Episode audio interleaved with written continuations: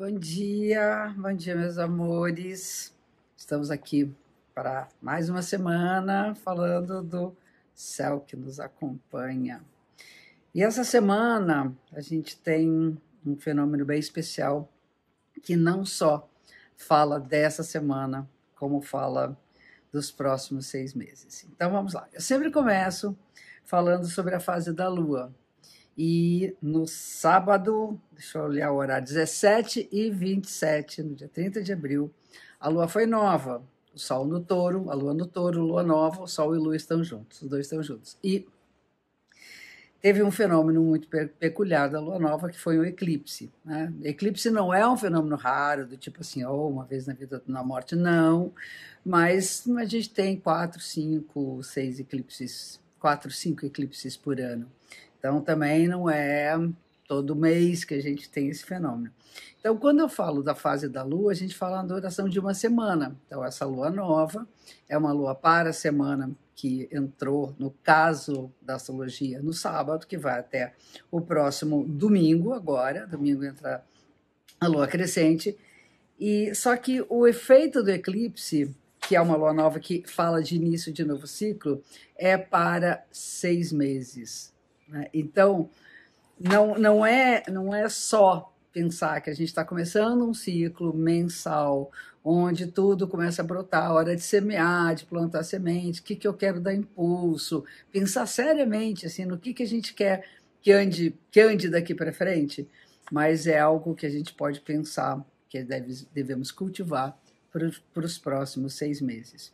E o signo onde aconteceu esse eclipse, e que está nessa influência agora, é no signo de touro. E eu acho importante entender o touro como um signo que fala da preservação de nossos recursos, da, do cuidado com os nossos bens, com aquilo que nos é importante, aquilo que é valioso, tanto e principalmente até no sentido material, a gente vê um mundo num momento de uma economia muito complicada, então, os eclipses desse ano estão acontecendo no eixo touro e escorpião, né? então, no caso agora é Sol e Lua em touro, então nós vamos falar de a importância da gente saber manipular né? e organizar e investir né? no nosso bem-estar material, como é que a gente se organiza financeiramente, assim como por touro ser regido por Vênus, também na preservação, na manutenção no equilíbrio de nossas relações. Né? Então, tem a ver também com as nossas afetividades, tudo aquilo que é muito valoroso para a gente. Então, essa coisa de ficar falando mal de um signo, ah, que o signo de touro é apegado, que ele é ligado à coisa material, isso é um, é um desdobramento da simbologia que dá importância aos nossos recursos. A preservação do planeta, por exemplo, que é, a gente vive na matéria, e o touro é o primeiro signo de terra. Então, isso é importante.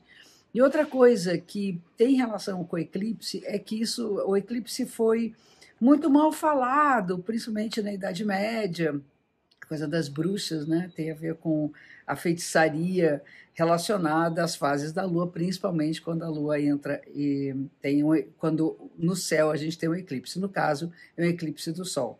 Sempre que há um eclipse, a questão feminina é posta em cena. Né? A gente tem tem ali a, a imagem da importância que é o valor da dinâmica feminina. E no caso do eclipse do Sol, a Lua, que na Lua nova nunca aparece, ela dá seu ar da graça. Ela tapa o Sol, ela oculta o Sol. Isso significa que toda a fertilidade, toda a parte da intuição, da sensibilidade, da empatia, é se, semeada na, na, fase da lua, da lua é, quando ela está para o sol, que é no caso do eclipse. Então fica todo mundo fica muito preocupado. Ah, o eclipse vai acontecer, eu tenho ascendente touro, eu sou taurino, ou sou taurina, eu tenho lua em touro, enfim, tenho Vênus em touro. O que, que vai acontecer? É um momento de hiperfertilidade. Nesses seis meses, a gente pode cuidar daquilo que é nosso. Então, você está precisando cuidar da saúde, cuidar da saúde. Enfim. Então, o assunto hoje se alongou um pouquinho por conta desse fenômeno tão importante que vai reger nossos próximos seis meses.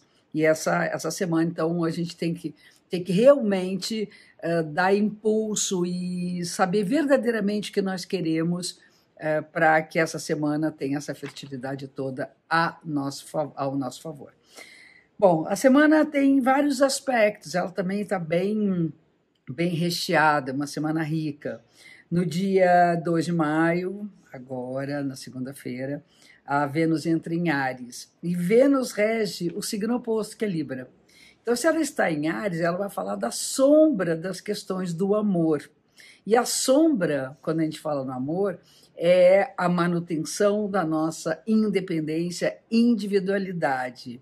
Eu sempre coloco, quando eu penso em Vênus em Ares, eu sempre coloco o título de uma obra que se tornou uma peça de teatro no Brasil, no, eu vi no Rio de Janeiro, chama-se Não Sou Feliz, mas Tenho Marido. Então, para mim, isso representa, assim, não, não importa, importa que você tenha alguém, importa que você está casado, que você está namorando. Não, com a Vênus no Ares, o que importa é que você possa uh, gostar de si, estar bem com você. Ares é o signo da autonomia e da independência. Então, esse período agora, a gente tem que lutar para ocupar os nossos espaços. Isso é fundamental. E aí temos um aspecto muito importante no dia 3 de maio amanhã, mas esse tem uma influência grande, ele é bem largo, porque trata de um encontro favorável entre dois planetas lentos, que é Júpiter e Plutão. O Júpiter faz um sextil, é um ângulo de 30 graus com Plutão.